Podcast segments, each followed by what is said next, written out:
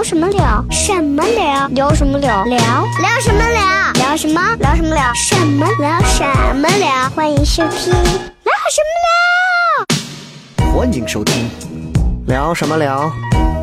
嘿嘿。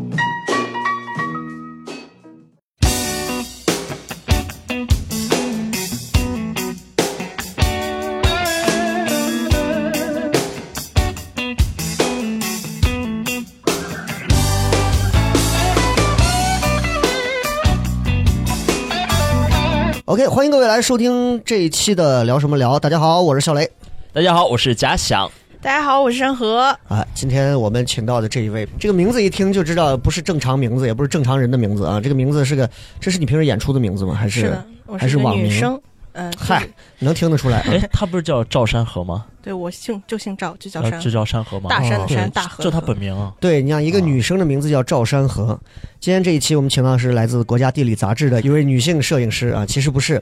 今天这一期呢，我们想呃跟山河还有假想啊，我们一块儿跟大家想聊一聊啊。山河是一个很有意思的女孩，就是因为她呢，呃，目目前为止她应该是，就是我跟假想可能。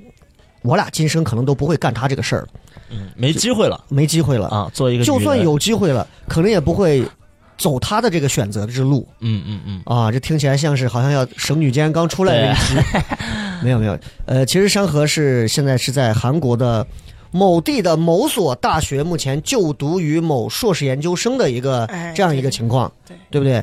所以今天呢，我们请到山河，而且山河其实很早前就在唐蒜也在，不管是开放麦啊还是演出，也之前一直在演出，嗯但是中间这一去韩国啊再再回来，啊，就啊，就我以为你刚说很早就在糖蒜搬凳子，然后 做志愿者，哎，就是最早啊。对，反正反正对，很早好几个场地以前都有过身影啊。对我是场工一名是。嗯，呃，那我们就聊一聊山河的这个很有意思的这个游学经历啊，因为我们其实听了这期节目的朋友，可能跟我一样，很多人都还没去过韩国这个地方。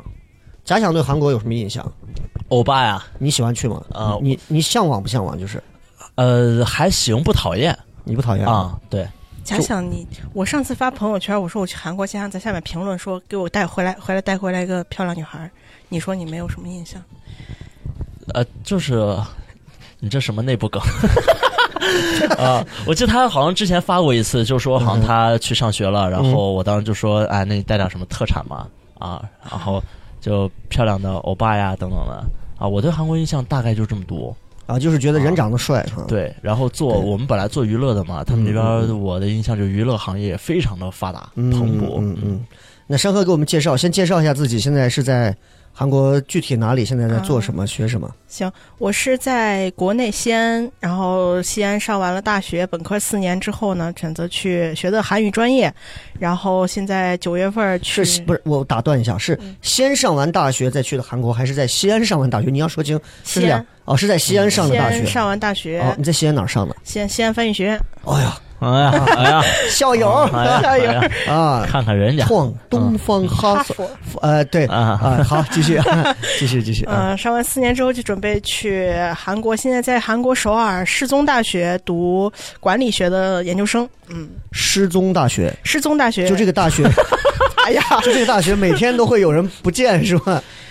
对我，我们真的，我我真的不了解，就是不太了解这个学校有什么渊源吗？啊，世宗大学是世宗这个名字就是世宗大王，就是在大概就是光华门门口有个雕像，他是创造了韩国文字。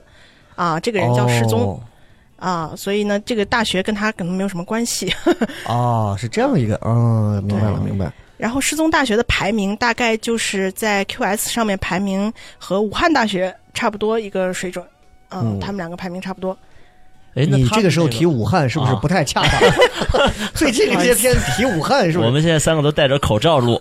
哦，你说什么？是啊啊，这个学校是你你自己选的吗？呃，是我找了中介嘛，然后找中介之后，听着就听着就 不靠谱。对啊，呃，是是什么什么样的渠道？他是呃，我就找了一个留学中介，然后因为其实找中介原因是因为，其实我自己也可以，因为我是学韩语专业的，嗯像韩国官网我可以查到他需要什么样的资料，但是找中介确实是因为有些资料，他一你交上去之后，比如说万一有点问题，你就过了那个申请期限，你就不能再改了，就错失这个个机会了。找中介，他可能会就是给你明确的告诉你这个资料哪些方面你要注意些什么，可能就保保准一点。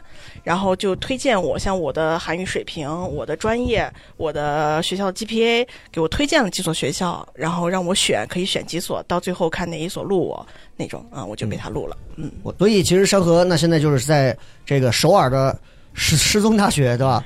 呃，Lost School、Lost College 啊，然后再学的是管理学管理学，啊和人事方面有关，哦差不多。所以所以管理学是你的梦想是吗？嗯，我觉得我有一丝天赋。这这玩意儿哪有梦想？谁会从小说我的梦想是管理别人？哎，但很多人的专业可能就是他的一个梦想。嗯哼，你看，你的对，你并不切丝儿切丝儿之前的那个专业是，啊他是中国地质大学嘛，啊结果对，就是出来以后就可能会成为像李四光、徐霞客这样的人物。哦，对他现在在一个 IT 公司做小主管，漂亮，对，就是就都是这样，都是这样。嗯那现在学了几年了？我刚九月份刚去，第一个学期刚结束。第一个学期结束。嗯那在这之前你去了韩国，大概去了有多久？啊、在这之前，在大三的下半学期去韩国大邱嗯啊、交换过一学期。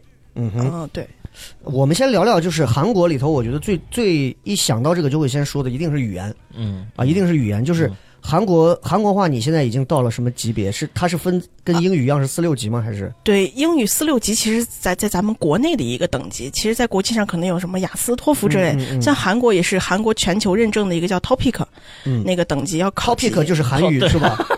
不是，就英语的 Topic 啊。哦那个等级是衡量你韩语水准的，然后我现在是五级水平，最高是六级啊，六级正在努力中啊，啊就已经很牛逼了。哎呀，那很牛逼了啊，就差不多日常交流日常怎么看不出来呢？就对，那你这样，你你你你给我们所有的朋友用韩语简单的做一些介绍，啊打个招呼，包括介绍你现在，这其实是非常出街的了啊。介绍一下，然后你再讲一下，就是呃，市值这个市值鼠年猪年交替之际啊，我仅代表对吧？就类似这样，你这个你随便说两句，交替之际，这个啊就你随便说两句给大家。家介绍，让我们听一下。아, 네, 여러분 안녕하세요. 저는 스나입니다. 아, 자, 지금 2020년 내 새해 복 많이 받으세요. 그리고 여러분들이 건강해 주세요. 嘉祥的眼神中流露出一些奇怪的 奇怪的光哎，芒。只听声音的话，嗯，就觉得，如果在真的是你，比如跟你在 YY 或者在微信上有一个女生给你发这样的过来，你就会觉得，嗯，嗯，那韩国女团来了啊，这种感觉。对，哎我这个是很正常交流。韩国女孩说话，如果跟男生说话不是这样的。呃抖音上最近不有一个说欧巴哟，擦浪哎，嗯，我说西巴嘞，你这就有点过啊，，那个最后一句确实、嗯、有点有点脏对对，那个不是不适合。有点脏。就哎，哦那我们我们学一学任何一个语言啊，我们首先就不要有洁癖。嗯嗯你看很多外地人来学西安话，我们都会先学脏话；嗯嗯，北京话我们也先学脏话，呀儿怎么怎么。嗯韩国话，嗯。你教我们一句脏话，嗯，就是你刚刚那句，就跟你刚刚说那句很脏的那句，那西巴对西巴就是很脏是吗？嗯嗯。对，而且你看韩国，不管什么时候，就是所有人都在西巴西巴，西巴在西巴在中文里大概是什么意思大？概就是 fuck，就是那种，啊，西巴就是 嗯，是吧？哎我中文里是 F 话 K 哎对 F K 的意思。对对对对对。哦啊，西巴是这个哦，意思。是这个意思啊。那我一直觉得，啊哎，西巴就是我他妈我以为是那种 不不哦哟那种，啊对对对是一个助哦词。西巴算是很已经是很脏了。对对对已经就是跟好多人不理解那那有没有比西巴更脏的？因为我们中国有一句比西巴还脏的叫“巴”，呃，对，这 这个不能讲的，就是比西巴还有没有更脏的？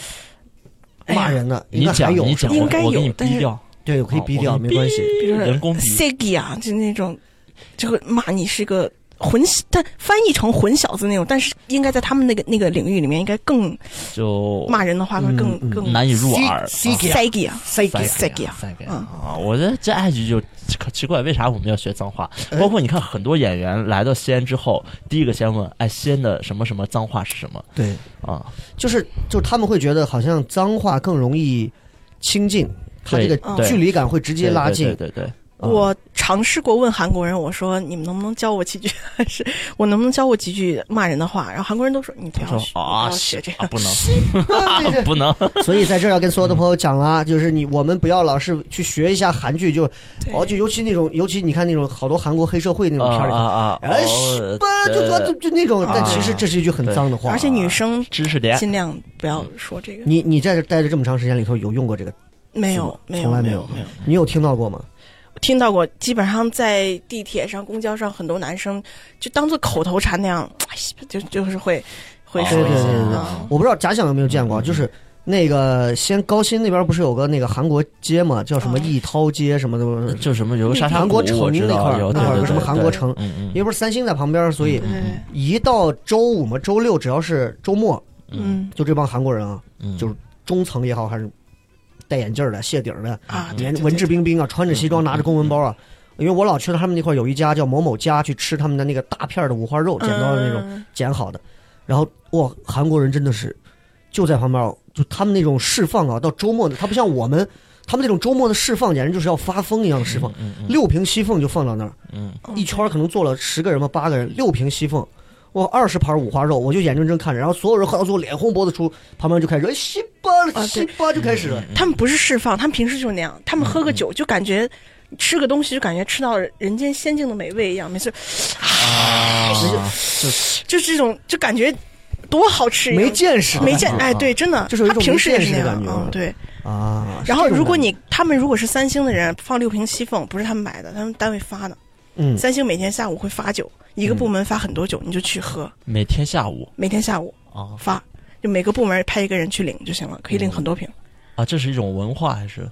不了解。就是三星可能有钱，哦，就是哦，三星就是会发很多，发酒干哈？对对对对对，韩国人是挺能喝酒的哈，很能喝酒。很能喝酒哈。我们先说到语言，因为刚只说了一句脏话嗯，就我对韩国话其实真的还挺情有独钟，因为你看我们看了很多的那种韩语片子，从我上大学时候看的《野蛮女友》，到现在真的已经太过什么《釜山行》啊，嗯包括韩国最近才夺得那个影影视大奖的那个，就是跟有钱人跟穷人那个，穷人住到有钱人的别墅里那个片子叫什么来着？就是寄生寄生虫吗？还是叫什么？对对，就那个片子。嗯，就是你从这当中，你就能感觉到韩语它自带着一种情绪，它这种情绪感觉不像中文啊，中文里头它的很多说话，你有时候听不出来，你有时候听不出来一些情绪。你看，我看那个，请回答一九一九一九一九八八，嗯，然后你就能感觉到这个女孩是撒娇的，她的语言就是情撒娇的情绪。这个她爸如果是凶悍的，就是凶悍的情绪。但是中国说话其实有时候我感觉没有韩语那么更外露的那种情绪表达。是是是，所以你能不能给我们再来一个比较，比如说，比如说呃来一个愤怒的再来一个温柔的让我们听一下。韩国女生一般我从来没有当这么近听一个人跟我讲流利的韩语。就一般韩国女生在说话的时候是很会撒娇韩国女生很会撒娇不得不说真的是很会撒娇。你举个例子。就比如说嗯欧巴一个呃这个蘑菇西达就会把尾音拉很长然后很多的起伏波折让你觉得骨头都要酥了那种。啊所以你看，女生把调拉长，尤其那种啊啊啊那种啊，就、嗯。就会让男生觉得而且会更嗲，就是我、嗯但是你有学到这种撒娇技巧没有，一点都没学到。我。是一个正宗的陕西女女生，我一般觉得说话就哎我说不来。他他不用撒娇，他刚才一说那个韩文，其实就有那种韵味，嗯，这个就是好像他嗯。就就韩语它自带的那种就是光环。啊，中文就不行感觉真的不一样。啊那个，哎呀，死 gay，啥东西是死 gay 啊？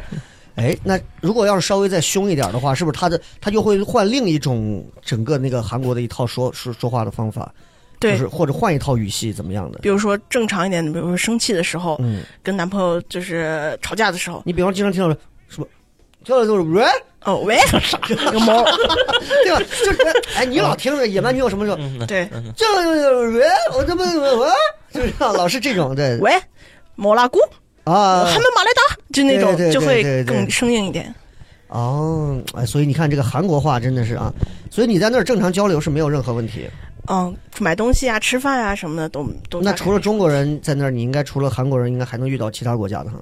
呃，韩国现在目前的很大趋势，可能大家不了解，就是韩国现在以留学生这个角度来看，它更多中，当然中国人是更多，但是其实现在慢慢这几年越来越多的是越南人，嗯，因为越南那边好像是有韩国的工厂，还是有什么，越南那边只要你会韩语，你的工作工资就翻一倍。所以近几年来，尤其这两年，越南人越多，越来越多的人来到韩国学韩语。哦，啊所以你能分清越南人哈，越南人那个嗯、呃能分清能，看出来，还是有有一些差距打扮是吧？啊、打扮上面包的比较严。哎，嗯那我们学习韩语有这种优势吗？你像有有就是日本日语、就是，韩国也在中国有工厂啊，啊在西安也有工厂。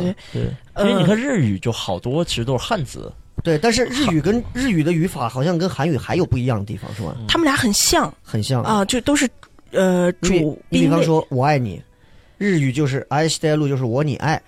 日语的顺序是这样，那韩语是怎么说“我爱你撒浪嘿就是单纯的”？爱撒就是我，撒啥不是不是不是他他撒浪嘿哟就是爱，但是平常不会表达很明确的“我爱你”，就是哪个我嗯，撒浪你没有，嗯就是很啊口语化，就是撒浪嘿哟，就是我爱你。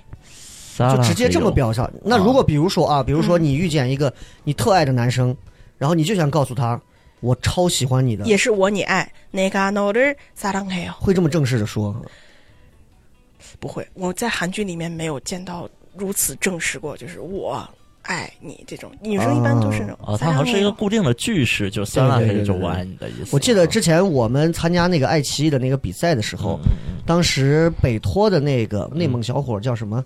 哎我我微信上还有他，忘了。年龄，大了，贼帅那小伙儿，就是他就讲了一个讲了一个文字啊。韩国的一个韩国的一个段子，嗯。他就说韩国的韩国话就是听着就跟中国话没有两样。他说，比如说韩国，韩国话就是韩国，韩国对韩，啊记得吗？就就就那个小伙讲的，对，对韩是是有很多就是这种完全不走心的那种造字，对，因为韩语很多它发音都是从中国学来的。你比如说糖醋肉、糖醋有葡萄、葡萄、拉面、拉面，尤其是在生病身体方面，心脏病、心脏病、糖尿病、糖尿病，就就就全就很。所以就是我他妈对中文只要一知半解，我去韩国我也是他这个我天生二级嘛，就是啊，糖尿病，这就有点像那种河南话、对，真的山很像。河南话。如果他们这边人学韩文，那就毫无这种语言的界限。那如果表那就中，不是，呃中五五你都试试啊，五是中，哎 哎，咱晚上洗个澡洗吧。对吧？就哎，其实有些文化是是会相通的是会相通。简单一些因。为但是。作为西安人来讲的话，因为我西安人有一个特点，就是不爱远行，不爱外出。就我妈经常说，你都是家务老，天天都闷到家里，哪儿都不愿意去，就不愿意出门。就是西安人其实就是对于自己这个地方啊，有很深的一种眷恋。最重要的其实是因为不愿意走出舒适区。其实你能出去，我觉得很难得。那有没有什么住的特别或者生活上特别让人觉得你觉得不适应的地方？刚去特别不适不适应，觉得特别差异特别大的就是吃嘛。嗯，咱们陕西的小吃太好了，嗯到韩国之后真的，就咱们在韩剧上看到的韩国东西其实很好看，嗯什么泡菜锅，一锅里面什么菜都有，嗯烤肉是吧？鸡炸鸡也很多，它都是看着好看。其实嗯你真的去吃，很很很不好吃，能说很，而且只有白菜，那就是各种白那。你你平时在学校一一日三餐是怎么个吃法？呃，是他们平时大概吃的就是，呃，炒饭、嗯，炒饭、拌饭，嗯，拉面。你让我说真的，哦也就这三样了。就是这三样的基础上变着花儿的炒饭、拌饭和拉面。比如说那个口口味的拌饭，那个口味的拉面和那个口味的炒饭，嗯，就这些，没有别的。就这么寡淡的一个一个一个饮食搭配嘛，就这这真的就是这些。然后菜就是白菜、豆芽，这两个最多的。别的菜，你像我去那边，我到现在没有见过你在那边吃过最好的你觉得是什么？最好的你认为最好吃的烤肉吧，炸鸡还是烤肉炸鸡啊？就只有烤肉炸鸡了。然后别的真的，你让我真的说，满大街隔隔五十米就是烤肉，隔五十米就是炸鸡，没有别的什么特别多的或者特别好吃的小吃那种。哦，嗯，所以吃这而且吃很贵，比如说一碗，他们现在你就像平时咱们楼下那种小馆子，进去大概人均一碗饭，你就说吃一碗面或者是吃个炒饭，大概就是六七千韩币，在首尔六七千韩币大概就是人民币四十块钱啊，一顿饭，哦。食堂也是，那可能因为首尔那个地方，它本来物价就高。嗯，嗯，嗯，对，所以你在那边其实其实就是一日三餐吃的基本上就是你都能算得来，就是那些东西。对，真真就是那些所以。在吃上，你基本上是不抱太多幻想是的，是的。啊，不抱太多幻想。关键其实有好吃，但是它贵呀，一周吃一次或两周吃一次。你像我这个这个生活费，嗯，嗯我不能每天都去吃烤肉，不能每天都去吃炸鸡，所以平时平时就也是也就是那些饭，没有别的。哇，所以这么算来，就是那你出去真的是受罪去了吗？但是对于我来说，减肥还是比较 好的。也没见得，也也没见得哦，啊。不过在我们的角度看来，确实少。你看我们这对对对真太多了，你随便你那美食城一去，嗯，那就是各种吃呃对的。对对，所以你看这个，我们从旅游上来讲啊，就是大家一出去玩，食住行游购娱，大家好像去逛一下韩国，哎，吃各种好吃的，走各种好走，你都在团餐里带着呢。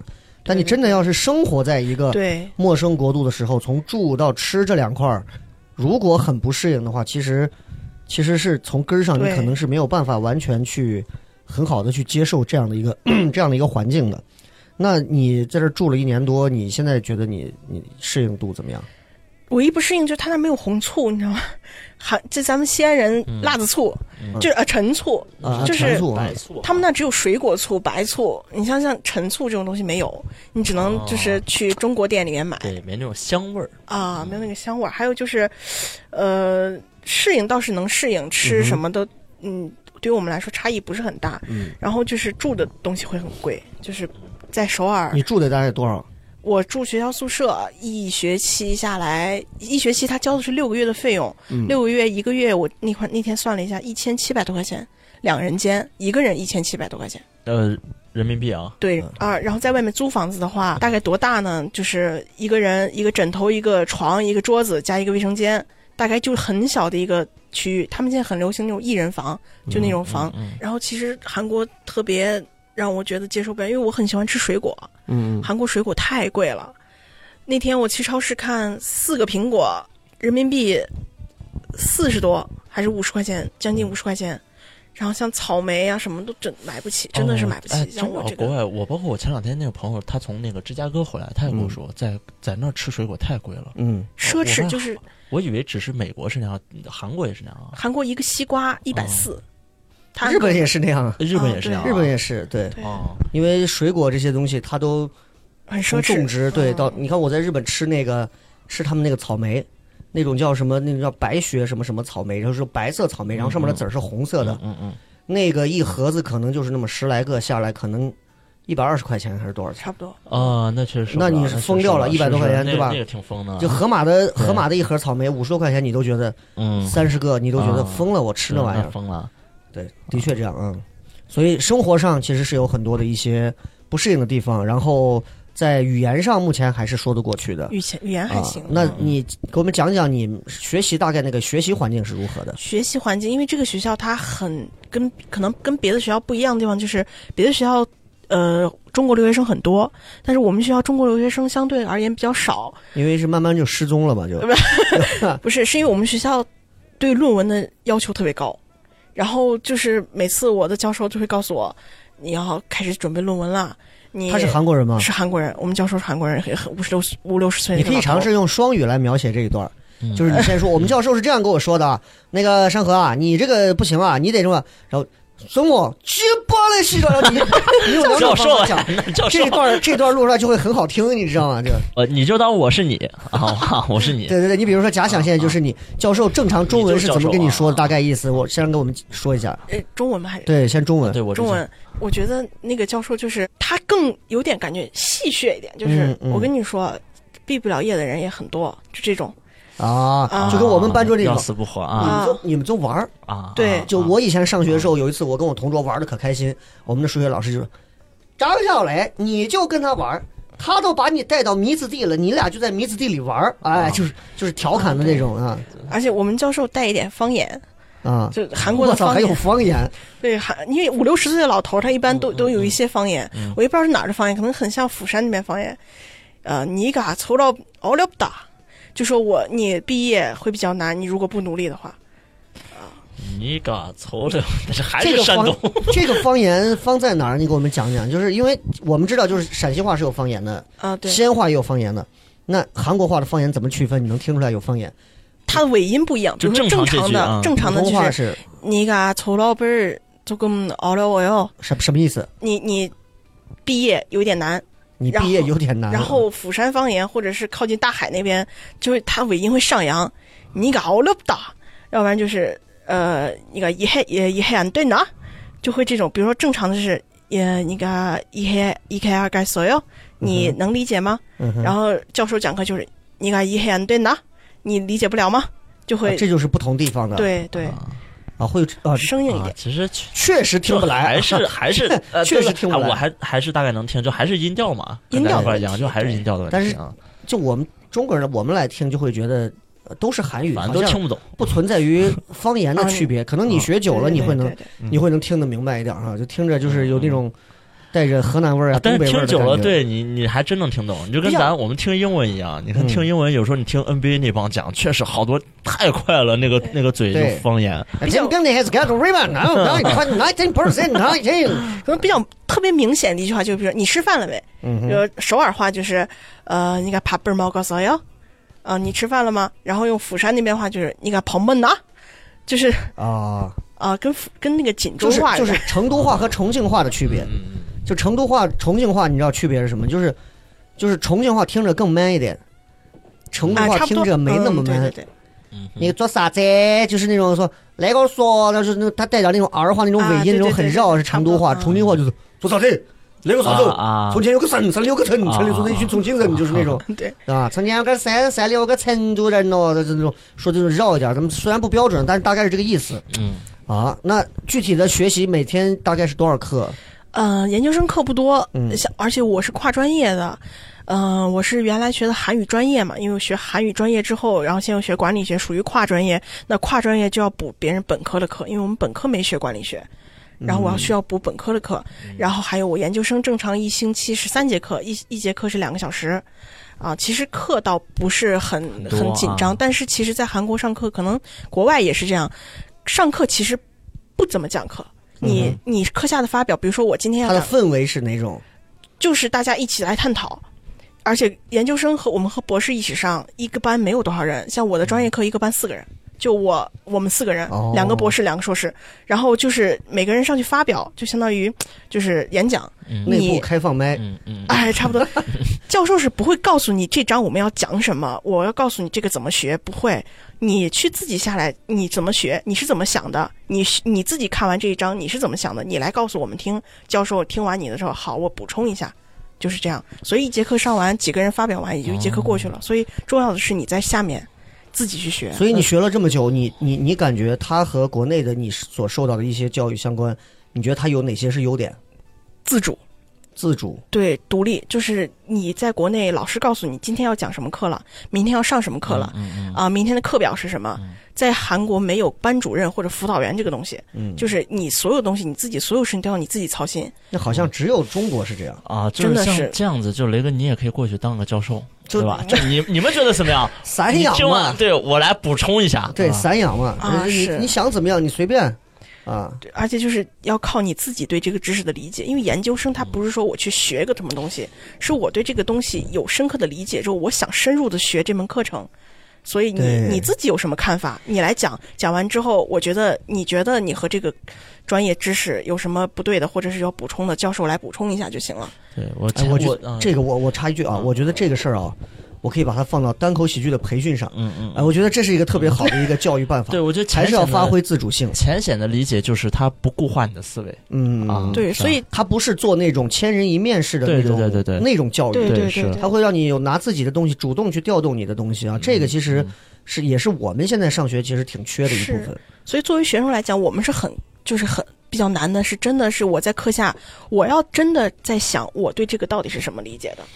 哦，真的是这样对对对，你想，如果他到韩国，他要是碰到的都是那种，哎，上河你得你得弄这个啊，我跟你说，你所有东西对都画好对对，，你下来你什么都不会干。真的是什么都没学到。所以我现在就要反思，我明年我对 所有人，我就是我就是积极调动大家的主观的东西，你们自己去写段子，而且啊我有一个绝对不能说。啊，我有一个很深刻的一个印象，就是有一个课题，比如说今天有一个题下去你们写，比如说你作为领导，你会不会在员工入职的时候让给他写一份调查问卷，去调查他的信任程度？嗯，就比如说我给你一份调查问卷，测试一下这个员工到底是不是值得信任的人。嗯，这个课题你们下去写，不管是你怎么写，你举事例来写，或者是你去呃结合书上的内容，你的想法都写。写完之后，我们班就五六个人交上去之后，老师就我们教授就会问你会怎么想。有的很多人都会说我会去做这个测试。我当时写的就是我不会，然后教授就会你说一下你为什么不会。我觉得你做这个信任测试可能只是你这一会儿这个人这个想法，而且这个测试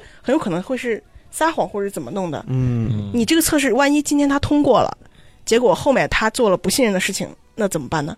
对不对？然后我们教授就说，对，什么事情都要广泛的去考虑，就一个啊很很深刻的一个这样的事情，让我觉得很有必要对。这个事儿，其实它是它是有一个思维逻辑的训练在里头的。对，是，呃，我们学校学校里头好像不太会教孩子通过很严谨的逻辑去思考问题，嗯绝大多数就是老师替我思考了，家长替我思考了，我老公老婆替我思考了啊，我男女朋友替我思考了，但是好像很少有，你看，所以为什么说我们现在中国的学生缺的是那种独立思考的能，力？是，真的是，就是不会自己思考问题。面对一个问题的时候，我我不思考怎么办呢？我看别人怎么做，那我就跟着怎么做，起码不会吃大亏嘛，对，是，对吧？但这个真的不好，这你没没招了，确实确实存在这个问题。是，但是任何一个行业就是这样，三年入行，五年懂行，十年你才能说你基本上了解这个行业了，都是这样。哎，那我问一个问题吧，就你嗯刚说的这个学校了，我其实挺好奇啊，因为我最近有就过年了嘛，很多朋友他们都从各种就国外呀、澳大利亚呀哪回来，他们同时向我透露了一个问题啊，就他们都现在在那边工作了，我不知道你能不能就是这个接触到那边的工作状态，他们同时向我透露了一个，就是呃，老外好像嗯。工作的时候真的是很很松散。嗯就一点儿也不拼，嗯然后就每次到了下班，就包括我那些朋友就跟我说，他在澳大利亚那边，他说下班之后，我们五点下班，下班之后就是我们通常，如果你给这个人发信息是工作的，他就不回你了。嗯，然后那边他们的氛围就是我不回你这是正常的啊，我到第二天我上班点我可能才会回复你，对所以他们也不会主动去发这样。我觉得就就很幸福，就是嗯你下了班之后，我就完全和工作断离了，但咱就不行。就你觉得这是一种很幸福的东西啊？对对，就没那么快但你的节奏。你要换一个方式，你考虑就是，皮皮之前跟我们聊，就说他到德国哪块儿，他自驾过去，然后当地一个小镇上，嗯赶上是个周六嘛，周日，然后下午三点嘛四点，嗯整个小镇全部关门，嗯，因为疯了。都休息嘛。啊我今天不上班，我也不开店，嗯所有人该出去打猎的，该钓鱼的，该干嘛的。嗯。一个那什么湖上面一个桥，桥上坐的年轻人都地上一坐，放瓶啤酒，啊。有的喝的醉的就看着湖，就就没有一个上班的。啊啊！那你现在想想，你你楼底下小卖部一到礼拜六、礼拜天门一关，你死不卖瓶水，我去不去，我现在要享受人生，应该 那就完了。啊，所以这是我觉得，就因为国情不同，所以大家的工作方式从根儿上就是就真的会不一样。但是韩国韩国还真不是这样，韩国的文化，韩国的企业文化有一点我觉得特别不能理解，就是他们的尊卑文化特别明显。嗯哪怕你啊跟我同很像啊，嗯哪怕你跟我同龄，你进这个公司早一天，你都是前辈，嗯，我都要给你买咖啡。你不，嗯你下班你不抬屁股，我是不可能抬屁股。啊整个部门领导不走，我是不可能抬屁股走的。啊，而且他们以加班为荣，就像我们现在哦。很多朋友，我们大学毕业的，他们在西安三星上班，嗯嗯。也是周末领导邮件照样，就是而且准时下班很少，就是怎么说呢？就年轻人嗯。日本是这样？很像，对，很像，嗯很拼的那种，很拼，而且嗯对工作很认真，就是那种非常认真，就是我这个东西弄不好，打回来重新做，对。领导说什么就是什么。这一块儿，其实我们可能因为接触的不多，但是你能真的从很多韩国的一些，我觉得一些就是你能看到的和能听到的地方，你就能感觉到他他们做事儿是真的。你比如说韩国的很多影视剧作品，对，韩国的很多综艺节目娱，乐制品，嗯，是他们出来的东西，你会感觉那就是良心制造的。用心去，是真的用心制造。因为我以前在电视台的时候，他们就讲他们去韩国做调查，调查什么？调查看娱乐节目，因为基本上都是中国的学日韩，日韩的学欧美，都是这个趋势啊。中国呃是对日韩学欧美，然后台湾港台学日韩，然后中国内地在学港台，嗯基本上之前这十几年都是这样子的。然后现在他们国内的一些卫视有钱了，然后就慢慢的跑到韩国、日本直接去学看他们的片子，他们好多的娱乐节目，然后去买，看哪个片子觉得形式好，对，就直接买版权。然后他们就看说里头，呃，韩国的那个综艺节目里头，有专门负责现场逗人笑的，有专门负责这个键盘的，然后还有专门我忘了那天具体还说了一个什么，就是这个逗人笑的里头还有助理和什么什么，就是他分的特别特别细致。就你想，他们会把这个事儿当成一个事儿去干。我们热场可能就是一个热场，去假想上去讲两个段子逗一下大家，我拍几个空镜头，完了。他们逗人笑都有专门的一套流程。有人哎，手册还还真是有手册这个我是啥感触？是我嗯今年不是年底嘛，主持了几个就是纯韩国公司他们的年会，是吗？只有主持他们年会的时候，他们会在之前加一项东西，嗯，就是安全提示。嗯他们把安全提示你知道就是加成啥样？就是那种就是制式的。如果我们现在出现了什么火灾，啊，然后你需要从哪个门跑，然后如果从这个门跑跑不掉，你应该怎么走？跟谁走？哪个衣服？嗯，就是三个不同的公司，有化工的呀，有三星的，它的一个分布，但他们同时都要求做这样一个有规定。对，但是你看咱的其他的，就是我这同样的事儿，我只在一个年会上经历过，啊是之前是长庆的哪个啊油田的一一个主持，啊那是多少年前我在长庆主持的时候。也有，啊。这个是油田的单位好像硬硬性要求的，啊但是韩国那边我不清楚，啊啊就是他们会起来，先所有人正一个多大的一个娱乐性的一个晚会，啊！开始之前，所有人认真的、严肃的，所有人全体起立，听对一个安全须知，对呃说怎么怎么样，就是这种。对对对。我说你搞这么严肃啊？对对，而且他是给你了 A 到哪一步不行，嗯到 B 到 C，就是很严谨。他有手册在里面。当时我就觉得，我说怎么就突然就觉得韩国公司好严谨呀，把这种事情都做了。要我们就是几句话嘛对，他们啊，如果有啥你就怎么走。对他们分工就很明确，每个人你对自己的这个事情一定要做好。嗯哦，对，还有我说到这儿，突然想到一个小事儿啊，就是就是就是韩国人对自己的品牌好像是真的是非常的哦，维护非常的维护，嗯就就跟日本一样啊。当然，日本也会接受美美国的东西，但是韩国好像你看，你看到所有的韩国片儿里头，好像都是现代啊，嗯嗯嗯，对我我也叫不出别的了，好像就好像就是现代啊。马路上几乎全是韩国本土的车，对哎，没有见到除了现代还有什么韩国？我对车牌儿 他不太懂车，他不太懂车。像奔驰什么几乎看不到对。我我我突然就想到这个，就是因为，要不还有比如说啊，嗯就我一个朋友，他们是做那个在西安本地做嗯自媒体，然后他们做自媒体的同时，可能是要帮很多大企业去做那种自媒体的一些定制宣传啊，这种啊搞得还挺好。完了之后呢，他们有一次说要跟三星的要过来跟他们谈个事儿，想我靠，大公司是吧？很牛逼，拿着带着电脑，带着各种东西就去了。去了以后，人家就韩国人全是穿着西装，很正式，一个大长会议桌，坐满人，然后他们四五个人坐好，啪啪本儿一亮，韩国人脸直接掉啊！苹果最新款的苹果电脑，啊啊，就韩国人就疯了，韩国人就啊当时脸就掉了。嗯他们那个小主管，那个不是小主管，就是他们那个中层那个比较当时那个会议上最大的头，就他们当时就觉得不对，赶紧连连日赶紧下午那场会，中午赶紧回家，把他家以前一个烂怂的一个三星本，都已经快淘汰掉的三星本儿，给他拿出来，然后重新摆在桌子上。我操，一切才恢复如常，然后大家再开始谈事儿。就这点上啊，我觉得就是咱不要说，虽然我对韩国印象真的还好，我相对而言，我对日本可能印象更多一些。嗯但我觉得日韩这两个国家啊，为啥你看一说这俩能绑国绑到一起，这俩身上有很多相似相近的那种相近说日本人是方脑袋，日韩国人在很多地方其实也是，嗯他按规矩走，不像只有中国人他脑袋都是圆的，你知道很很圆滑。嗯，是。但是其实哈，就是我目前年轻人一代里面，很多人会问我说，你韩国是不是小朋友，就是现在我们大学生，他们是不是都用三星手机？嗯是不是三星这边很便宜，或者大家都用？但其实大家都用苹果手机，是吧？嗯嗯都用，包括教授，嗯教授的 Pad。所以像那个容易爆炸的那个手机，现在在韩国韩国当时出这个事儿的时候，去年，你你你韩国本地当当时有说什么吗？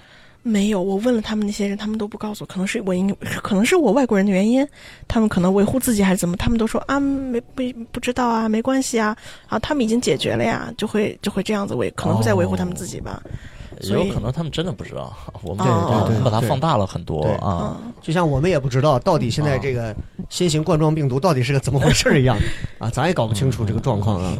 对，但韩国那边我们说回来，韩国那边其实，嗯，刚刚说到学业，说到生活，说到饮食嘛，这些其实，嗯、大家可能也都能接触到。有一些东西可能是只有你自己去了，才能感受到的一些东西。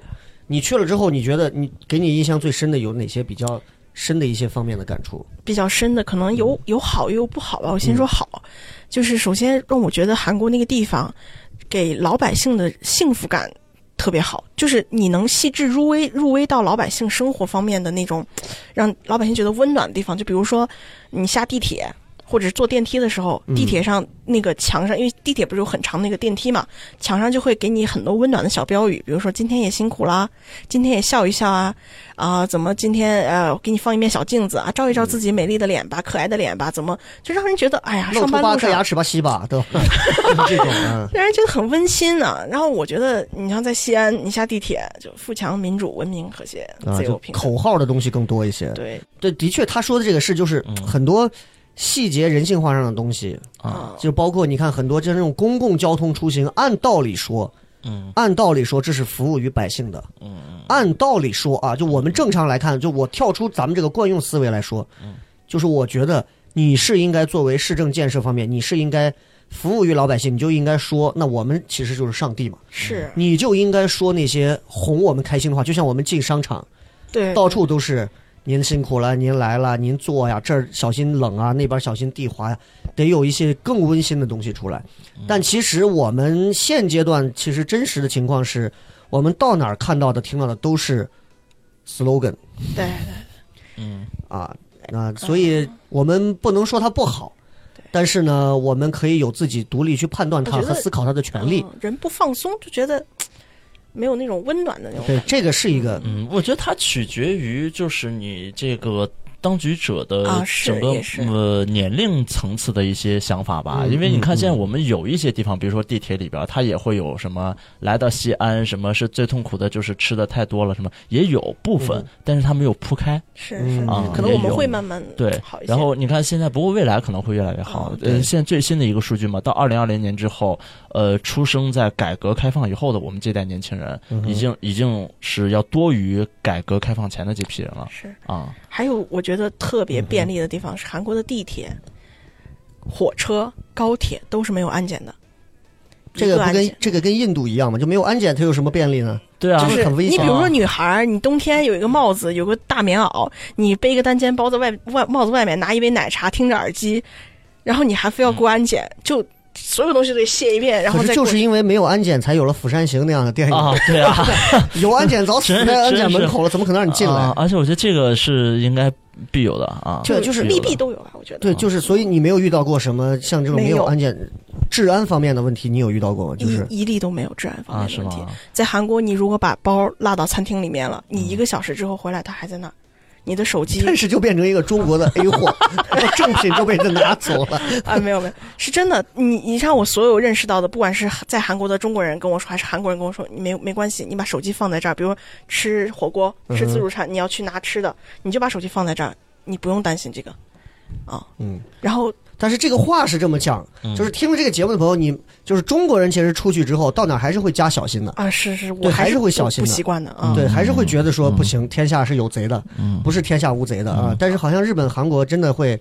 就是治安相对人们就是人心心会大一些啊会会好一点。嗯啊，这是是比较好的一面。嗯，要防中国人，就对，啊，防中国人是指韩国人要防中国人吗？不是是我们中国人 要防中国人。哦，那这这个这个听着还有点小小戏谑啊，很心酸啊。是是真的，他们都在韩国的中国人都跟我说，其实韩国人挺好的，挺大方的，嗯，但是你要防中国人，防自己人我我坑觉我觉自己人得应该是中国的部分人，啊，部分啊因为对对对，因为还是你现在政治这么正确吗？没没真的真的真的，他嗯真的不能代表所所有对对，中国人因为包括你看现在路上都有那种，我都很难想象现在还有那种吐痰，随地吐痰，对吧？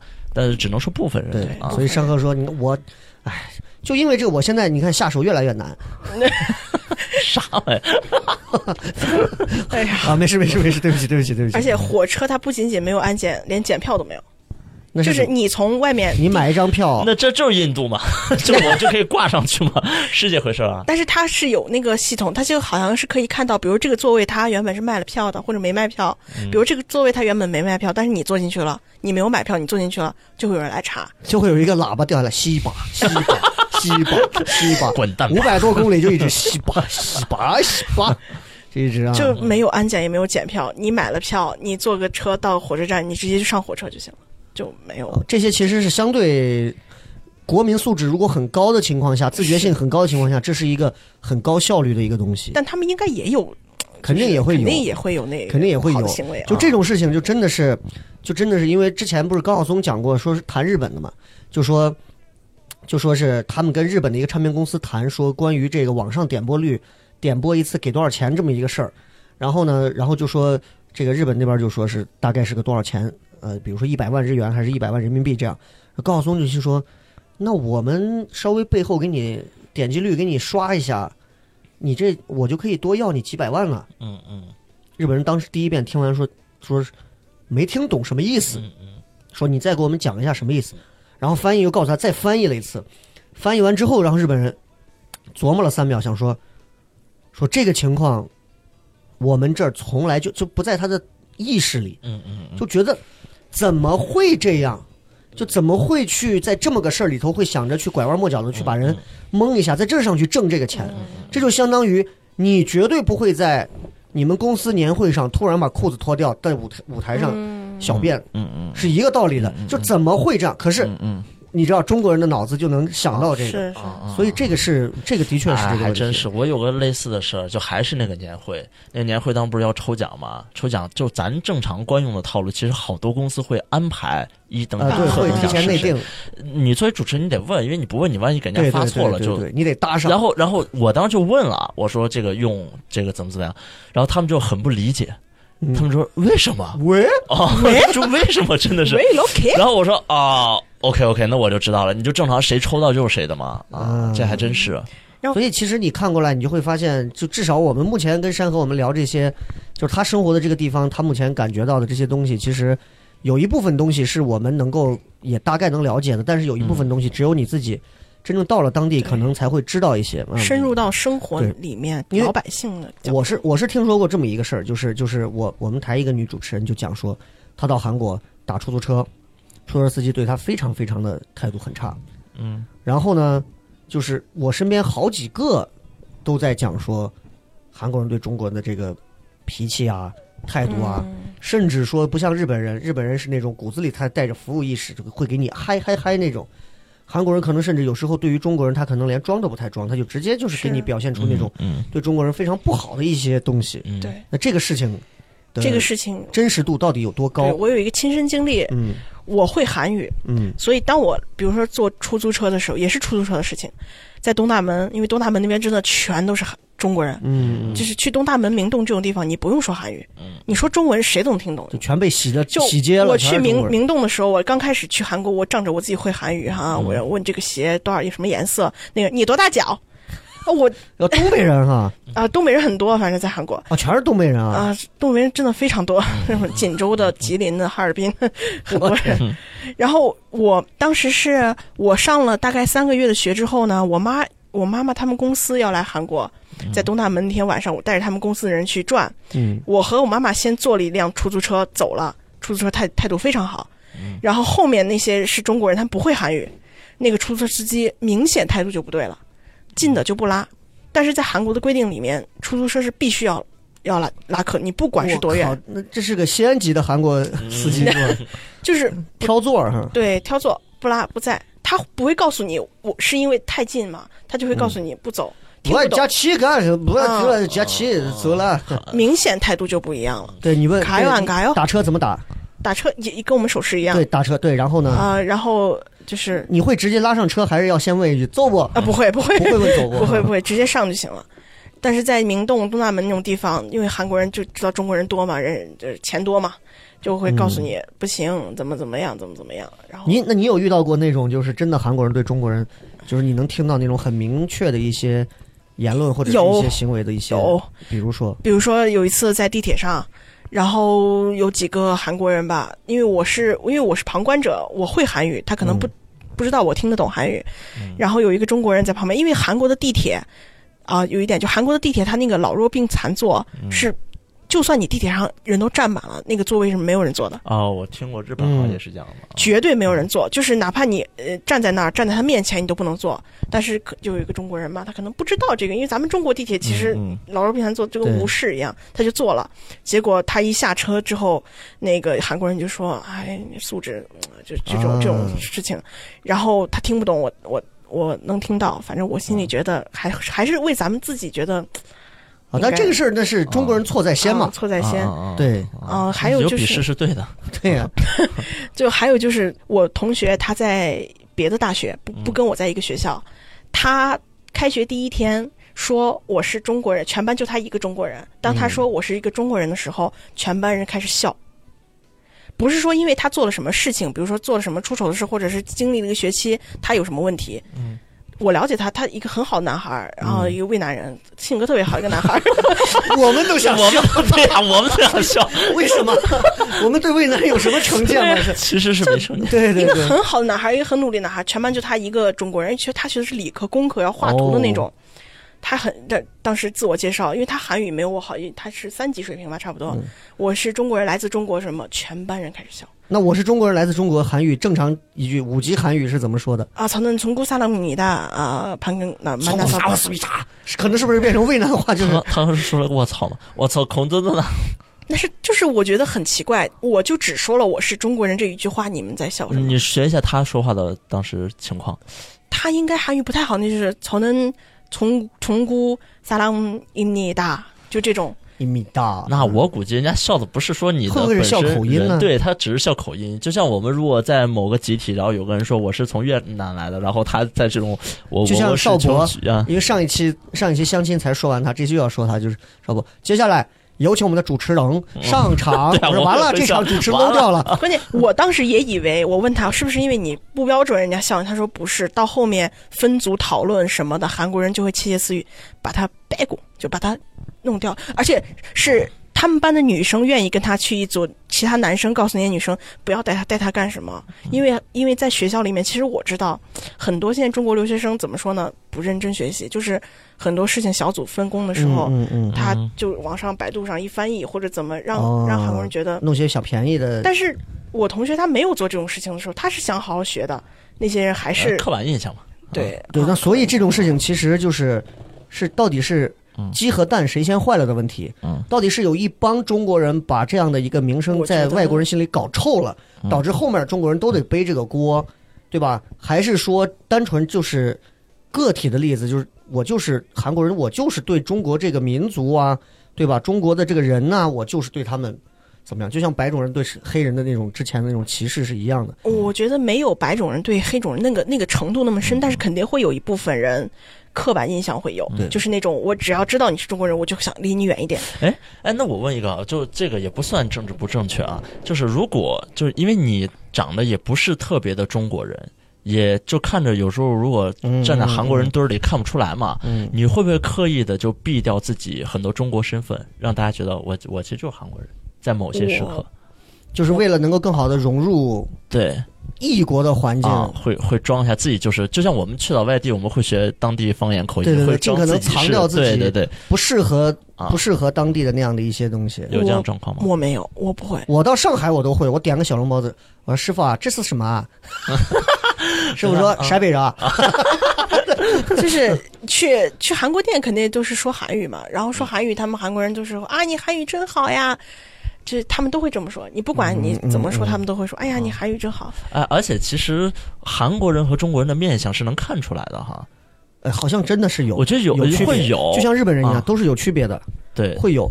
就日本人他那个嘴角他是往下走的，嗯有一个有我之前看了一个资料，他他分析的他还挺细致的，嗯，他说。专门发了一份东西给美军的一份内部的一个参评报告，就说嗯。怎么样，当时他们打越打越战还是打什么，怎么样区分越南人、中国人和日本人？啊，就日本人就是个子小，嗯。然后他的面相各种，哎呀，我忘了很，反正讲的很细致。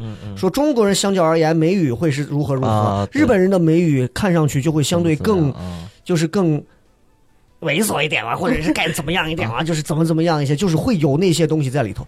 你想，日本人经常会说那种 so 的，那 so，你就会看日本人那个人中那个地方，他经常会鼓住鼓着哦鼓一点。啊，中国人的发音跟他都会有一些不一样，所以从面相上会有很明显的一个区分。啊，就你看日本团，嗯日本团你一看的就是日本团，嗯韩国团你一看的就是韩国团，啊，能看出来。嗯，但是中国团你就不用看，只要是超过七个颜色以上的大妈在，那他们就是中国团，那很好看啊。在韩国，其实区分中国人、韩国人也有个很明显的区别，就是韩国现在上衣它不穿深色的，就是像尤其夏天短袖，嗯，女生有时候现在你你看现在的中国的女生可能分辨不出来，因为女生现在打扮的，其实和韩国人，因为这是我采访韩国人说的，他说，他说你们女生好像真的没什么区别，但是中国的男生确实不太会打扮，因为韩国男生他，你说实话，韩国男生长得好不好看？我觉得都是单眼皮儿。你要说真的分辨五官的话，我觉得并不好看。嗯嗯你没有中国人长得大气，但是他们男生真的很会搭配，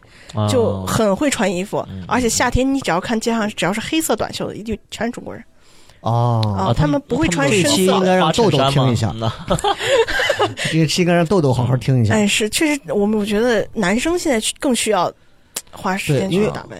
我媳妇儿带丈母娘跑到韩国去了一次，就说满大街就跟拍电影一样，啊，男娃都挺帅的，而且眉毛修的，我的天，那个那个，然后女孩脸脸上那就不管是玻尿酸呀还是啥，反正看着一个个的都都跟那杂志上下来的一样。就对他说，当然有点夸张，但是我觉得我能想象到那个样子。包括他就专门提到说，关于这个衣品，你就能感觉嗯，嗯对会会而且不一样。韩国女生、男生也应该也有，女生出门不化妆是不可能的，哪怕你出门就要去楼下便利店买个东西，倒个垃圾都会往脸上扑点粉。你每天会花多少时间化妆？我大概四十分钟，但是我去交换的时候，我的室友是个韩国人，我们早上九点半的课，嗯，他五点半起床，是不是我这个段子？他他五点半起床，吹头发、卷头发、吹头发、卷头发，然后一层一层的拍，一层一层的抹，就是九点半的课，他十点半就下课回来了，因为本科的课是一个小时，他十点半就回来了。我每天都就为了那一个小时，是就为了那一个小时他，提前四个小时起来干这些事情。嗯，但是你说他真的画，他就是画得很淡，其实也挺挺好那看。看不出来啊。然后穿衣服脱衣服，穿衣服脱衣服，嗯，那就有一个有，我觉得说到这儿就有一个其实很很重要的一个问题了，就是韩国的整容行业是很牛逼的。嗯是啊是真的很。你在这待了这么长时间，说实话，他洗脑应该还挺严重的。你有没有想过动点什么的念头？有没有一点点动心起念，的？当然。有啊，而且你想动哪儿？说实话，我想把我的下巴弄的，因为我把我爸老说没下巴，你想把下巴弄再尖一点，是那，种感觉。就是嗯有点下巴。你嗯你你有没有咨询过韩国那边的费用是什么样？我一个朋友他是专门做这个，就是带中国人去韩国那边交接去做这些的。整容界的蛇头，嗯，整容在韩国很很，就韩国这方面很贵，就是做头发，不管是平时的你剪头发、嗯美容，还是你去整容，还是整形，就很贵，而且要预约，就是那种、哦啊，反而很贵啊。对你觉得会很便宜吗？我一直以为这这个个东西是很高超技术的，就蓬勃了之后，它不就应该有竞争就便宜了吗？蓬勃了只能不不不更贵，哦。蓬勃了它只可能更贵，它不可能，它因为它的技术手段会更好。你日本的医学多发达，嗯，你见过日本的医学是便宜的吗？没有的，嗯。很贵，非常贵。越小病越贵。对。哦，而且满你是你去看它满大街都是，但是每一个进去都都很贵，而且你就很简单，比如说男士剪发，嗯嗯，他跟你剪个头发，他提前要跟你讲半个小时，他要跟你商量，你要剪成什么样子，这个样子行不行？那个样子行不行？你有没有图片？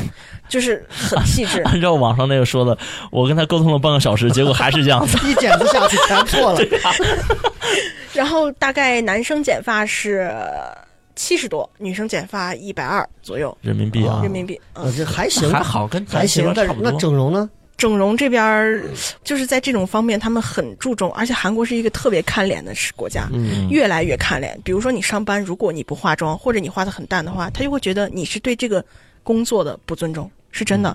你面试的时候，你穿的不得体，你画的不好，那绝对是不会。那你像豆豆这样的，只要去了韩国，在哪儿都不尊重别人，豆豆去豆豆存在就是一种侮辱，就是别人打着标语是骂人，我们举着豆豆，自然就是在侮辱这个地方，是吧？那你觉得像假想这样的，他如果稍微衣服上打扮穿着西装那种，他走到韩国，应该别人分不出他是韩国的吧？我觉得假想首先他眼睛很大，韩国很少见到双眼皮大眼睛的男都，像我这种吧？呃，差不多。就是 我这种你是日小眼睛，本那种的，我是李荣浩那种，韩国到呃不是假想到韩国也是很帅的，嗯哼。真的。就他在韩国，韩国大街上会像他这种的多吗？呃，多很多，多尤其是在宏大那种，就是宏大是韩国比较著名的一个艺术学校，就大家很很就是都熟悉，就宏大那一片儿很好逛，嗯晚上会有演出什么的。宏大那一片儿，你就每天你不用干什么，你就坐坐车，你就坐坐在公交车上面，经过宏大的时候，往下面看，全是就是好看的小哥哥小姐姐。哦，但是，但是我之前在知乎上看过一个帖子啊，他就说中国的男人配不上中国的女人，但是有个很重要的原因，就是你看，就是你俩现在就膨胀到刚夸了你两句，没没现在中国男人就没有，我当时看知乎那个帖子，我说我亲身感受嘛，就是山哥刚说在韩国大街上，大家都就男生都打扮的呀，很时尚呀，很时髦。你看有一点啊，就是我们现在穿成我们这样子休闲的这种装扮，就觉得大家觉得很正常。嗯我给你分享一个啊，就是有一天就咱在呃中大国际好像是哪天咱有个演出，嗯我觉得这种地方咱尊重演出，嗯。我就穿了个休闲西装，嗯，皮鞋，所有人见了我都说：“哎，你今天又接活了是吧？” 所有人认识不认识？哎，你今天又在哪接活了是吧？其实你正常按韩国来说，在一个稍正式的场合你的标配是这样啊，男人穿一个西装嗯皮鞋就很正常对，是标配啊。所以咱这惹您是不是又接活了？嗯没办法，嗯，其实要我我如果我是个男生，我是中国的男生，我突然有一天打扮的，就是很很，就是觉得，但是别人会觉得西装革履的你要干嘛？啊？对干嘛，你结婚嘛是陕西啊男孩可能是是是。就会嚷你结婚？啊，就会嚷你就就更加那个什么。但是现在呃，像你像成都呀这些地方，其实那边好像已经慢慢有这种啊慢慢好对，因为你看咱去成都，经常能见到那种就是打扮的真的很精致的男生。对然后包括有一次我误入到一个就是非常高级的一个理发地方，他那理一次发好像一千多，然后我当时进去之后就在那等位，我不知道他里边那么贵，我知道那么贵我就走了。然后但是他有男生在里边修指甲，他不是涂指甲，他是让人家给修，我看就就把你指甲的形状修得更好。我说哦，那那个男生手应该也很漂亮的那种。嗯，就还好，我觉得啊，那你知道，这就是我们的刻板印象了。如果啊这个事儿放到韩国，这太正常不过了。而且韩国的化妆品店，修眉、弄指甲多正常。但是这个事儿你要放到西安，我们这种人就会在一块儿想，这 son 是干啥职业？啊，就你但凡我问我说，哎，我我我说，哎，雷哥你想干啥呢？哎，我修个指甲去，你想想我咋了？真是，赶紧先给你媳妇儿打电话对害怕，这绝对不是出轨了，啊就是被别人包了。啊！所以这个我们得这是反思啊，我对们自己反思有很多刻板印啊象。嗯，就韩国的化妆品店，男生进出就是有时候你看到化妆品店都是男生，嗯很正常。就男生和男生一起去试一下遮瑕，试一下那个粉底什么的，嗯就很感觉就是很正常的事情。我之前我之前在山河那个朋友圈，我看他之前还在发，跑出去还看晚上夜生活，还看演出啊啊，对，韩国夜生活很丰富，对吧？嗯就是他们平时就包括你去，经常会有什么样的一些夜夜夜生活？因为西安的夜生活就是看灯，没有什么别的，要不就是看看看小演出啊，就这种，没有其他东西了啊。韩国夜生活让我对韩国人的印象就是他们好像不需要睡觉。嗯，韩国人不管是年轻人还是上了班的，他们就是晚上嗨到三四点，早上呃四五点回家洗个澡，七八点正常上班喝咖啡。嗯。他们夜生活大概的顺序是，他们分那种一擦一擦一擦一，就是一第一环节、第二环节、第三环节、第四环节。就是第一环节吃饭，第二环节吃烤肉、喝酒，啊，然后第三环节会去蹦迪或者是怎么的，然后唱歌。他们的 KTV 啊，就韩国的 KTV 嗯，大概和中国八十年代的 KTV 差不多，就是他 KTV 进去，就是他们对 KTV 叫的那叫卡拉 OK 啊差不多。他们对 KTV 为什么他们 KTV 比较 low？是因为他们对 KTV 的那个印象不像咱们一去唱唱好几个小时，对对对，又唱又喝，他们就真的是去唱两首歌，然后再换下一场。所以他们的 KTV 哦比较简陋，简陋到什么程度呢？他们有一个厚本，大概怎么怎么厚，就是一个手掌这么厚。你要点什么歌，你先在上面找，找到那首歌的编号，哦，我好像有在影视剧里头有见过类似这样的，对，到现在都是那样。就跟电话黄页一样。咱以前也是那么拿个本子嘛，就你在本子里边找嘛。嗯，哦啊，咱以找到前也是幺三九是这个歌，然后啊上面输幺三九，它就出来。然后我觉得你要让我找找到这个歌，可能时长都过了。哇，那跟他们一比，我们现在真的是好幸福。太先进了。啊还有没有？其实韩国也有这种先进的东西，只是山河没有去到。因为个人条件有限，去到的朋友带他的去说这是这里最好的了。对，其实说的是这里是八里村或者韩国的八里村里，啊是是是贫民窟里最好的。嗯就是我去过很多，但是 KTV 普遍全都是这样，包括首尔、江南那边都是这样。哎，不过他说的那个信息点还真是让我想到，就他就 就韩国人这个夜生活，他是一个场子一个就一个环节一个环节对对。对。我当时那个不是一六年嘛，当时参加《非诚勿扰》，当时完了之后，这个节目录完之后，也是当有他们不是有几个韩国人嘛，男孩女孩，他们就安排，他们就安排说我们他们会说中文嘛，嗯。说我们今天先干嘛，先干嘛，先干嘛，先干嘛，安排了四五个环节，到哦。第二天早上，中间还有个环节对。类似于那种上网，大家在一块打打游戏啥那种，嗯。你知道我们就疯了，我们说就找个 KTV，大家火锅一块一吃，一晚上就过去了，就就受不了。啊。而且他们要嗨就，一定要嗨到凌晨三四点那种，一定要把酒喝透。我就觉得那么爱喝酒吗？真的太爱喝酒了。那你那你平时的生活是什么样？我平你的夜生活，你你嗨过的一些经历是什么？我去过两次韩国的夜店，嗯哼，然后韩国人是真的是在跳舞，就是。跳舞是民族舞，嘟嘟嘟嘟 嘟嘟，就是那种现代舞，就是韩国人那种韩国舞舞舞蹈，就是池子里面就在跳舞，而且他没有卡，就是卡座很少，嗯，就是基本上大家都是让你是在站着跳。就就是在跳舞，是啥跳舞还是那种就不像不散吗？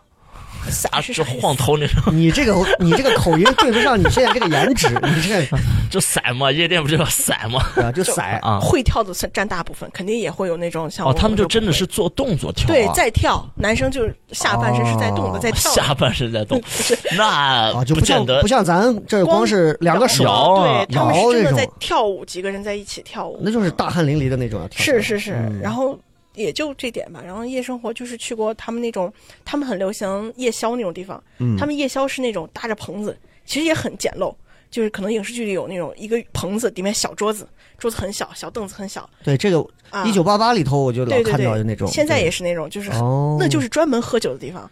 你进去是要拿你的身份证或者外国人登录证的，要不然他是不会让你进的、啊。哦那是专门喝酒的。我们之前不是包括看很多的小品的一些东西，韩国那个《寻笑人》，嗯我们看了好多，山河估计没看过。嗯，《寻笑人》里头他有一个系列，这个系列讲的是就是这几个有一个我最喜欢的一个喜剧演员，叫个呃忘了，然后他们就演了一个什么，就是他演一只鹿，有一个猎人要追他。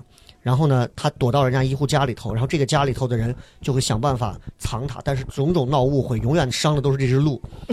然后管这个名字叫阿加西，就叫阿加西。他每次这个鹿，然后就说阿加西，然后说是猎人来抓我，快，你快躲到这个柜子里。好的，然后躲起来，然后这样就发现不了了。放心，发现不了。猎人一进来说，让我看看柜子里有什么，一打开，然后音乐就变了，噔噔噔噔，然后他就阿加西，不是说发现不了我吗？怎么又能发现我？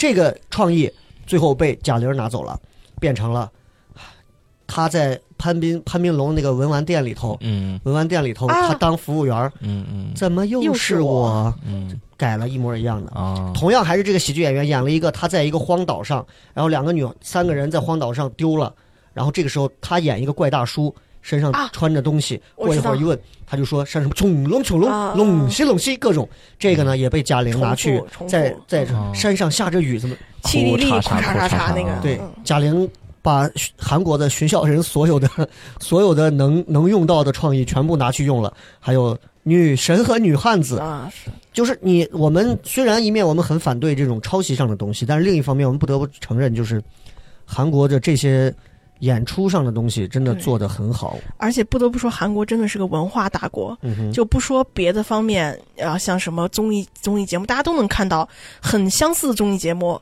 什么逃逃跑，就是什么奔跑吧、嗯嗯啊什么的，很明显。跑吧，兄弟，逃跑吧犯人，还有最近什么大逃脱，中国都有一模一样，但是你很明显对比下来是感觉是不一样的。嗯，你复制还有就是深入到我像我觉得在那生活方面，他的文化输出让我觉得很厉害。就是比如说你奶茶这个东西，嗯奶茶原来韩国是没有的，嗯在我前年去交换生的时候。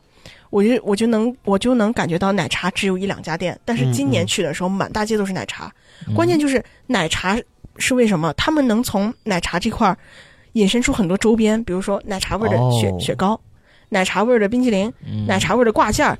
但是我觉得，这个厉害了啊！对我们奶茶盛行这么久，我也没见我们西安花几百个亿，现在只出了一个在半半球体上摇摆的一个妹子，我觉得这个就真的是我们其实对文化的领悟真的没有韩国人深，好像。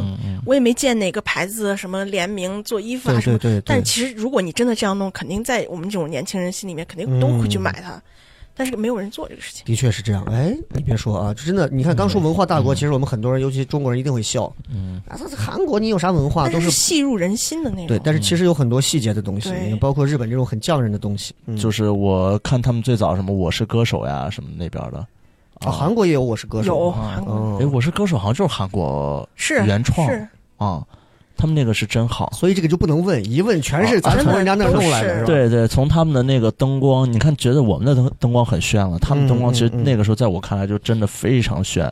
然后到他们的歌手，就虽然听不懂，但是你听这个，就是你咂把那个那个韵味儿，你都觉得哎，咂巴这个词用的好啊，很中国啊你。都能看进去。对啊而且我觉得韩国的综艺有一种喜剧精神，我特别喜剧精神怎么说呢？就是都是大家都是，比如说你跑男里面，呃，负责搞笑的也就那么两个人，那韩国那其实也就那么两个人，都是负责搞笑，但是有些咱咱们就是硬生生，你觉得他就是在硬搞笑，对，但是韩国那个喜剧精神就是，就是像我们这种聊着聊着天儿，他说出来一个什么，让大家真的是捧腹大笑，就让我觉得人家对、对搞笑这个方面啊，都不是那种真的生硬的让你去笑。这个我们上次在封箱演出的时候，雷哥在演出前也跟我们提到了，说大家现在最近连演这几场，是不是有点硬搞笑了？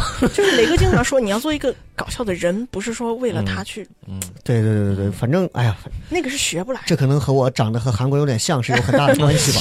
这为了迎合这个话题啊，那最后这样，我再问一个，我觉得是一个比较比较尖锐，但是又很敏感的一个问题，就是在韩国你生活到现在，大家会去提及有关于朝鲜相关的话题吗？嗯，我们年轻人中间，你们会去，或者你听到过谁会聊这些吗？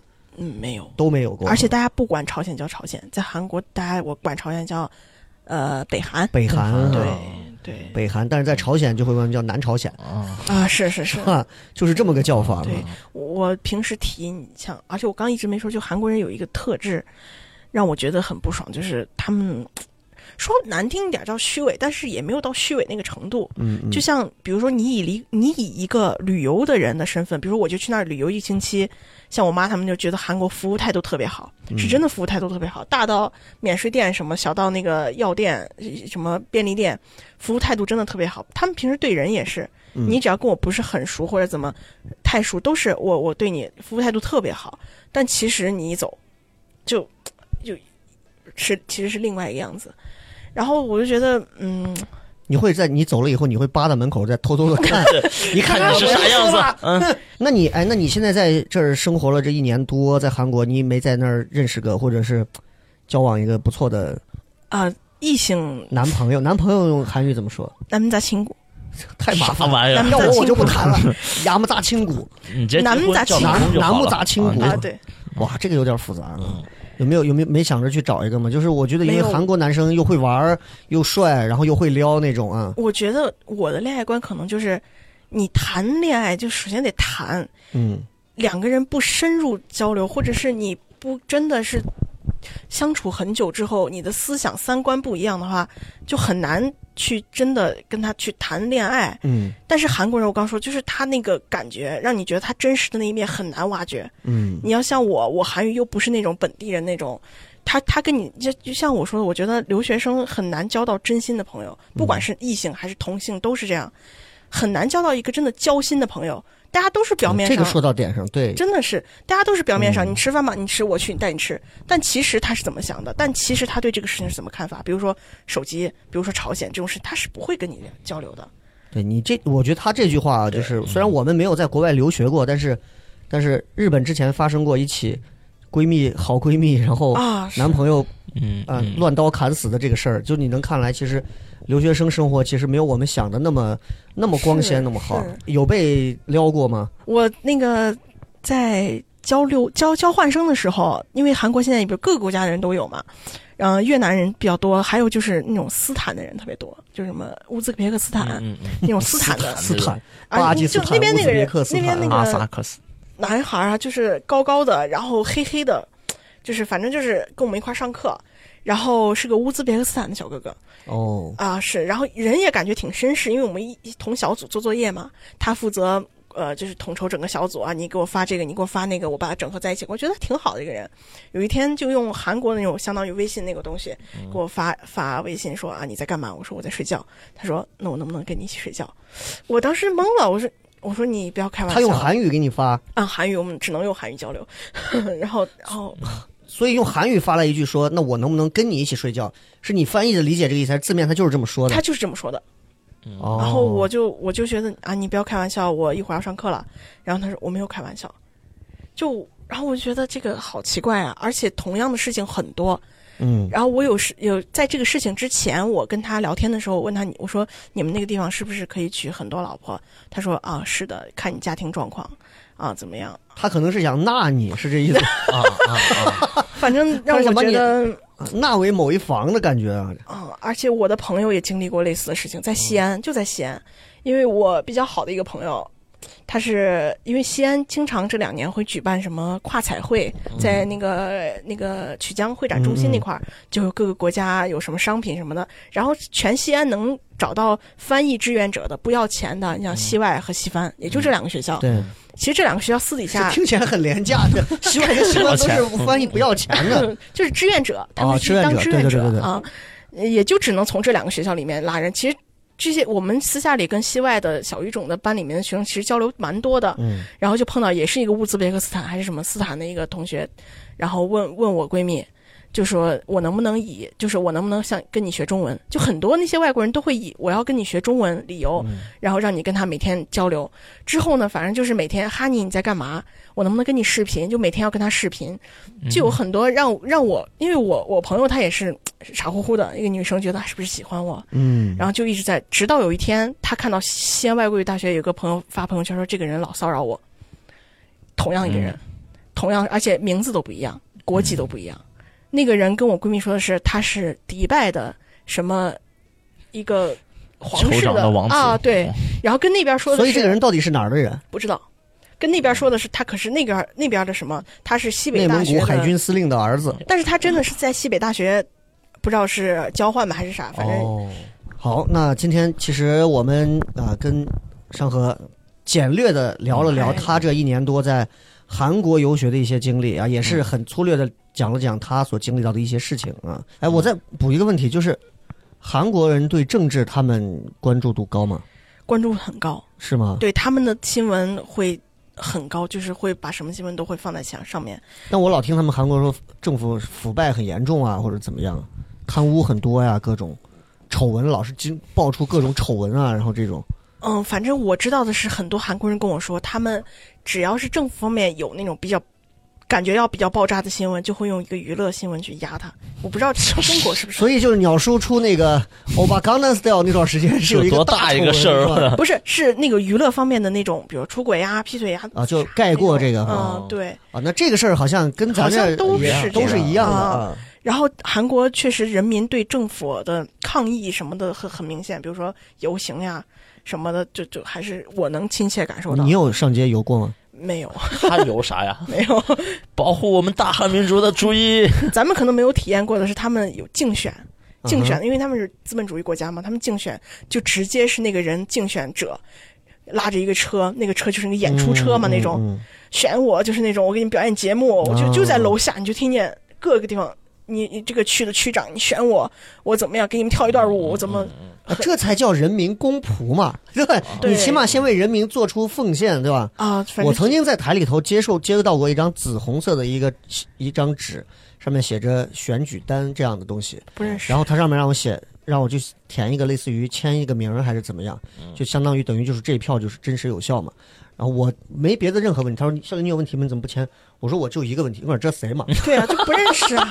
我什么问题都没有，投票啥都没问题，咱支持国家各种。我昨天问这是谁？票上这个相票上这个人到底他到底是谁？